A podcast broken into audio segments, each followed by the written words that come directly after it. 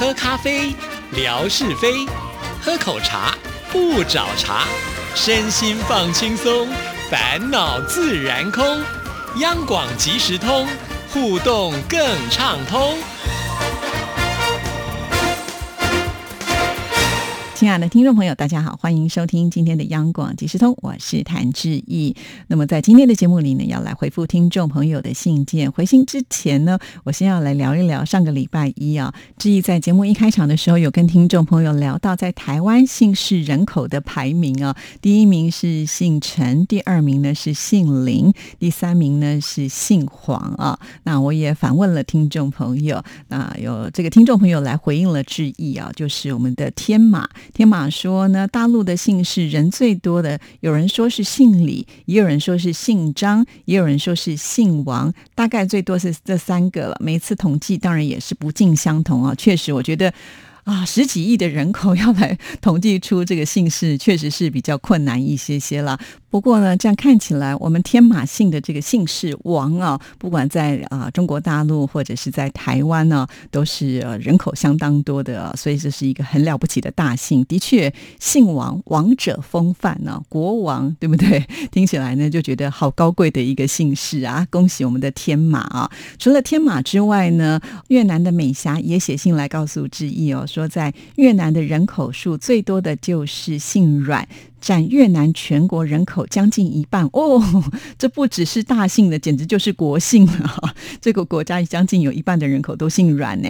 那越南人取名字的习惯，女生的名字中间呢会一般是“氏”这个字啊啊，这个陈氏宗亲会的这个“氏”，或者是阮氏宗亲会的这个“氏”哈。男生的名字当中呢会有一个文字啊，也就是文哥的文。现在的年轻一代越来越少人帮孩子取名放进“氏”了。那姓陈的人也很。多，我的办公室里面就有两位在越南和我同姓的人也不多哦，可见姓朱的也不是很多。好，那我比较好奇的是，越南人呢在取名字的时候，是不是跟华人很贴近啊？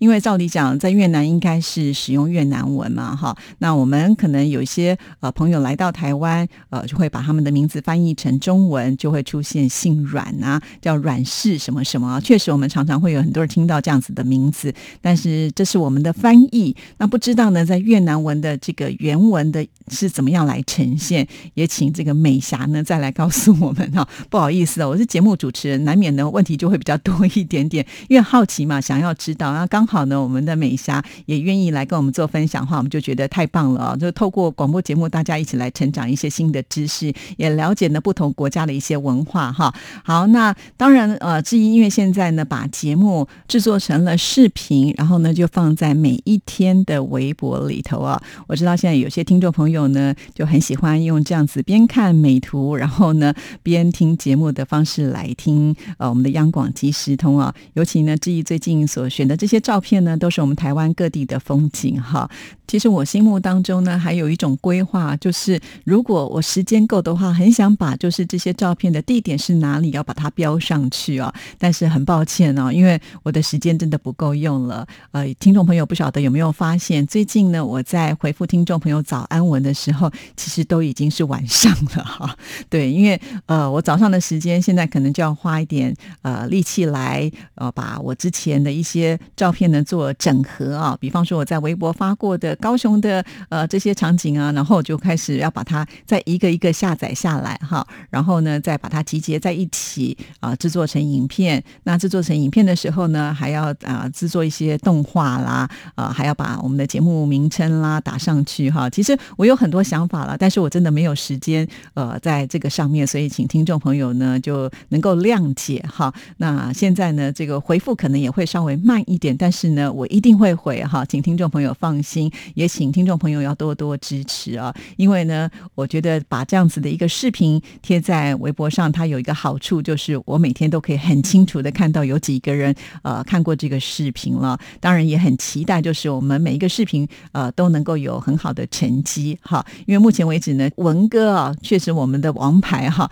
一出马他这个收听的这个呃数目呢都会比较高，但是我也希望以后在未来我们的每一集呢都能够跟上脚步哈，我为我我自己加油，也希望听众朋友多多的支持跟鼓励。好，那现在因为呢已经上了视频之后呢，那一则的贴文下面当然就可以留言喽。如果听众朋友听了节目有任何的感想啊，也可以直接在上面留言。我想这是一个最快速的互动的方式啊。像天马他这次有关于姓氏的部分，他就是在下面直接留言。哎，我觉得这样子也蛮好的啊。那我们再透过节目又可以多了一些新的互动了哈。所以请听众朋友呢可以多加利用喽。好，接下来呢志毅就要来回复信件，要来回复的就是我们的模范生乐祥。那在这里呢要来先感谢一下乐祥哦，就是在我的微博当中也把这样的照片跟呃内容已经贴出去了，相信有些听众朋友也应该都已经看到了啊。就是在去年底的时候呢，志毅一大早来上班就被我们警卫大哥给叫住了，他说有一大包我的这个航空邮件哈，那我领回来之后呢，打开来一看啊，哇，里面有好多好多的新年贺卡哦，有些是一样的图案，有些呢是不一样的。那这些呃卡片呢，上面都有写要寄给谁啊？那我算了一下，总共有三十三份，上从总台长一直到文哥，还有我们呃袁经理，还有我们各个主持人，甚至呢最特别的是还有致意的音乐 MIT 固定的一些来宾，像是弦外之音的戴胜峰老师，另外呢还有来自星星的音符刘傲的音乐家史雅茹老师，还有呢就是每次会在我们节目当中跟听众朋友分享节日音乐的 Bubble Up 音乐网站的梁祖奇，也都有卡片哇！我这些来宾呢知道之后都非常的开心啊，这真的应该是比较少数，就是直接写卡片给我们的来宾哈。以往呢可能在信当中呢会提到说啊很喜欢哪一个老师或者是特别来宾在我们节目当中的这个介绍啊，那实质上呢写卡片真的比较少，所以呢呃很感谢乐祥。除此之外呢，自己还要特别强调的就是我们的乐祥哦，真的是很有语文的天分。那这个信件呢，不只是我们华语节目主持人呢，包括了像日语主持人也有。那我们都知道啊，乐祥本身就是从事日语翻译，所以呢写日文信件呃应该也是还蛮理所当然的嘛哈。但是我发现这次呢，他还写了三封的韩文卡片呢。那乐祥曾经呢在来信的过程当中，跟我们听众朋友也分享过啊，就是他看韩剧可以学韩语啊，甚或是呢我们现在央广的韩语复播之后呢，他也觉得可以透过广播来学习。没有想到能够透过自学的方式，现在已经呢可以直接写信给我们的韩语主持人。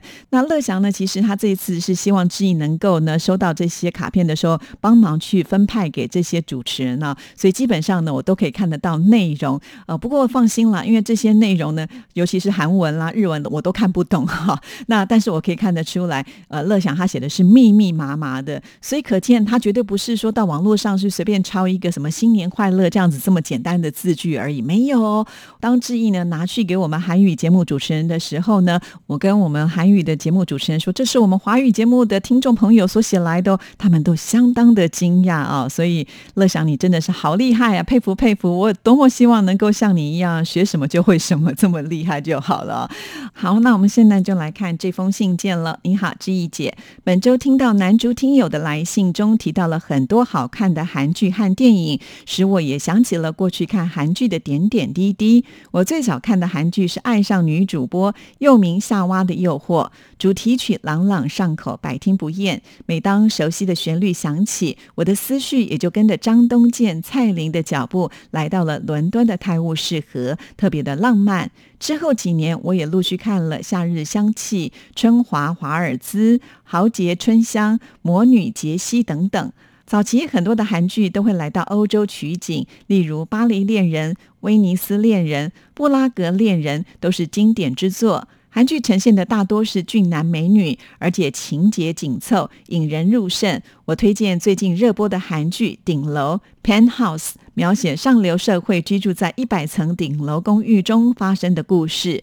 豪门家庭为了将子女培养成名流而不择手段，描写人类无尽的欲望。最近刚播完了第一季，期待下一季的剧情开展。好的，哇，看起来呢，乐祥看韩剧的时间还蛮早的啊。说到张东健还有蔡琳啊，爱上女主播，其实当时呢在台湾也是非常的受欢迎啊。不过好像已经很久没有看到他们有戏剧的演出，或者是我没有特别的关注吧。这两位男女主角的画面呢，都已经在我脑海当中开始模糊了起来啊。因为毕竟我觉得韩剧的这些男女主角都好多，但是乐祥说的对。韩剧的男女主角呢，都是男的帅，女的美啊，再加上呢，他们的身材都比较高挑一点，穿起衣服来都特别的好看呢。这也就是为什么我们的这个霞总呢，也这么喜欢追韩剧，因为呢，他总觉得韩剧当中的这些男明星的欧巴实在是太帅了。好，乐祥提到了这些欧洲什么之恋的这个系列，我真的都没有看过，所以很佩服乐祥哦，就是呃既可以追剧，然后呢呃读书又可以读得这么好，这是我十分佩服的。还是乐祥都不用睡觉啊，但是我可以聊一聊，就是乐祥刚刚提到的 penhouse 呃顶楼啊，在台湾呢我们翻译做上流战争，那之意呢也就是最近看到了有呃这个介绍说他们的收视率非常非常的高，甚至破了一个。记录啊！既然呢收视率这么的高，我想说好吧，那我也就来看看好了。那我看了第一集吧，哈，其实呃看到第一集呢，我们就会发现它有很多很洒狗血的剧情内容啊，哦，这个非常的激烈，因此里面有很多的争执大吵啊，然后所有的演员他们就呃使劲的扯上了嗓门，不断的在那边吼啊喊啊的。其实我当下在看这个电视剧的时候呢，精神都跟着紧。绷起来了，所以还没有勇气去看第二集。我不知道后面会不会是这样哈。那不过呢，话又说回来了，呃，这个戏剧呢，因为它描写的是上流社会的生活嘛啊，所以在场景的整个布置上来看呢，哇，那真的是非常的豪气豪华，而且呢，里面又有很多有关于音乐家的故事啊。那至于自己本身是学音乐的，所以就会对这个稍微有一些兴趣了哈。那既然呢，乐祥也推荐了哈。等我呃比较有空的时候呢，会再来看一看啊。但我发现我们的听众朋友呃都很多人喜欢看韩剧嘛哈，尤其像乐祥也追了很多像是港剧啦、台剧啦，呃，甚或是日剧哈。可是呢，我比较少看到我们的听众朋友会讨论陆剧，哎，我是觉得说，可不可以大家都比较没有在看呃自己的戏剧呢？就好像最近志毅有在看一些陆剧啊，其实都是来自于我们纯哥的推荐。我们纯哥啊，平常在家可能也。是还蛮会追剧的，而且他的资讯都还蛮准确的。像前一段时间，他就推荐我看那个《平凡的荣耀》，那我也觉得这部戏还蛮不错的哈。我甚至都觉得呢，应该让小朋友好好的来看一看呢，就让他们知道这个职场上面呢，要生存不是那么的容易啊。那最近呢，陈哥也有推荐我一部啊，我才刚刚追完，就是《安家》，这是孙俪所主演的啊，描写的就是这个防重业的一种辛酸啦哈。那当然，我觉得。其中有很多很温馨的故事，也很写实。重点呢是，我觉得它的场景是发生在上海啊。那我们呃很多的听众朋友都在上海，所以其实我在看剧的时候，难免也都会想说：哎，我的这些听众朋友呢，是不是就在这些街上走过啦？或者是你们的生活就是如此啊？其实也会有做一些联想哈。尤其呢，最近啊，乐祥提供了好多上海的天空照给致意哈，所以我都会想说：哎，那我是不是能够在这个戏剧当中就看到呢，乐祥所拍的某一个角落哈。不过呢，毕竟这个上海真的很大哈，呃，就好像呢，每次乐祥他贴出了这些照片的时候，连上海的天马都说：“哎，这个地方我没去过。”哈。啊，有点扯远了，再回过头来哈。那呃，其实如果听众朋友也有看了这些戏剧，也欢迎跟志毅来讨论一下哈。那目前呢，我在看的也是纯哥推荐的哈，叫做《隐秘的角落》，也是才刚刚看第一集哈。如果听众朋友有看这些戏，哎，觉得不错呢，呃，也可以告诉志毅啊，因为有的时候看完第一集的时候，我都会在想说，思考要不要继续再花时间追下去哈。就像呃，这个上流的呃战争跟隐秘的角落，其实我都是还。在思考当中，如果听众朋友有觉得嗯很不错，强力的推荐的话，哎，志毅就可以来参考看看了哈，大家互相交流一下。好了，那继续呢，我们再来看这封信的第二段。本周听到戴老师分享韩国 K-pop 歌曲的魅力，我也深有同感。每次听到韩国歌曲，都会被深深吸引。韩国近年来涌现的男团和女团好多啊，比如 Kara 的 Step，还有 Speed Up 的 Mister。每当我心情烦恼的时候，听这几首歌曲就会开心很多。正如戴老师所说的，很多的歌曲的名字都是英文，确实比较好记。韩国歌曲真的具有洗脑的作用，听着听着我。也会忍不住跳起舞来，全身都活力满满。只是韩国歌手竞争压力很大，前几年不断的有艺人自杀，使歌迷们感到无限的惋惜。确实啊，韩国的近几年的这个娱乐事业的发展非常的快速啊。当时会想要做这一集节目的时候，其实就是因为呢，我们家就有一个小韩迷啊，也就是呢，QQ 很喜欢听这些韩团的音乐。那我一开始都不太了解为什么他会这么的喜欢啊，但是有的时候会跟着他一起听，那也想要了解青少年为什么会着迷于韩国流行音乐啊。所以呢，我想这可能跟心理有关联吧。于是呢，就决定要来做像。这样子的一个主题哈，那透过戴老师的分析，就了解到其实现在的青少年他们的一个心理的认知。当然了，呃，其实，在韩国的这些音乐幕后的推手，他们也都是呢心理高手啊，知道该用什么样的方式让大家接受他们的音乐。好，那如果呢听众朋友错过了这一期的话，听众朋友呢就可以到我们电台的官网上啊，那应该是一月七号这一天的音乐 MIT，希望听众朋友能够。多多的支持我们这个节目哦。好，那我们继续呢，再来看下一段。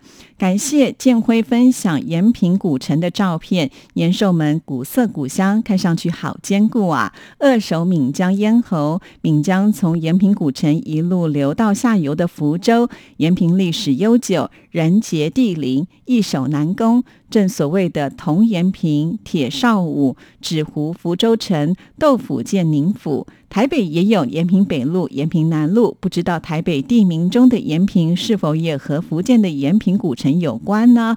哇，这真的是考倒了志毅啊！不过呢，我想以乐祥这么会找资料的人，搞不好你早就已经知道答案了。呃，如果呢你有找到相关的资料，也不妨可以跟我们分享一下喽哈。当然，这个问题呢，其实志毅也不担心哈，因为呢，我们还有一个博学多闻的文哥，之前呢，他曾经在我们节目。当中也介绍了很多地名的由来啊，不知道他是不是对这些街名也是这么的了解？我们就把这个难题丢给他，看看他是不是能够在生活美学的单元当中跟听众朋友来做介绍。好，我们就期待吧。接下来呢，就来看最后一段。本周的寒潮好厉害呀！我看到新闻，台北的阳明山和宜兰的太平山都下了大雪，积雪很厚，很多的市民特别上山去赏雪。往年台湾大概只有合欢山、玉山这些高海拔地区，到了冬天才会下雪吧？今年的气温真的比往年低了好多，志毅姐和广大的听众朋友都要注意保暖哦。好的，非常的谢谢乐祥的提醒啊，也谢谢你的关心。这次的寒流，哇，真的是霸王级的，都让我们觉得呢，呃，坐在办公室里面呢，都冷得不得了。因为毕竟啊，在台湾呢，我们只能多穿衣服啊。这个房子里面呢，都没有所谓的呃这个地热啦，或者是供暖的设备啊，除非呢就要靠自己呢去做准备。其实这种现象好像在呃大陆的南方也是如此嘛，哈。那其实这一次不只是台湾冷啊，在啊大陆的南方也是很冷啊，很多人呢也是觉得快要受不了了。其实话又说回来了，那我们台湾的这个低温呢，我想前几天最低的时候大概就是五六度吧，台北市来说的话哈，但是就会想到说，在我们东北的听众朋友啊，动不动呢就是零下二三十度的这一种，我就很好奇，到底有没有所谓的低温假，也就是可能温度到了一个临界点的时候，是不是可以就不用上班上学，因为出门简直就是一种酷刑吧，就生活在那个很冷的环境。当中，但是啊，根据以往呢，像是哈尔滨的听众朋友都会跟志毅说，没有我们想象的这么冷啊，而且大部分的人呢，在户外的时间不会待太久，到了室内的地方就会有供暖，所以呢，就不会觉得这么的寒冷。可是啊，有些人可能工作必须要在户外啊，比方说，呃，哈尔滨非常有名的那种冰雕，对不对？那总是要有人在外面啊，把它做好啊。还有呢，在看冰雕展，可能也不是说呃两三分钟就可以看完的哈。那要在这样子的一个大冰冻库里面呢，呃，穿这些衣服到底可以呃维持多久的一个暖度呢？这都是我好多好多很 想象不出来的那种答案啊！希望我们东北的听众朋友来帮志毅回复一下哈。虽然我们都觉得好像呢，呃，今年特别的冷，不过啊，我看这个气象报告说啊，其实这才是冬天应该有的温度啊，只是呢前几年都比较属于暖冬啊，原来是这样哦。那以后我们的四季就会变得更分明了。不管怎么样，在寒冷的冬天当中，还是希望所有的听众朋友都要小心保暖哦。好，今天节目时间到了，祝福大家，拜拜。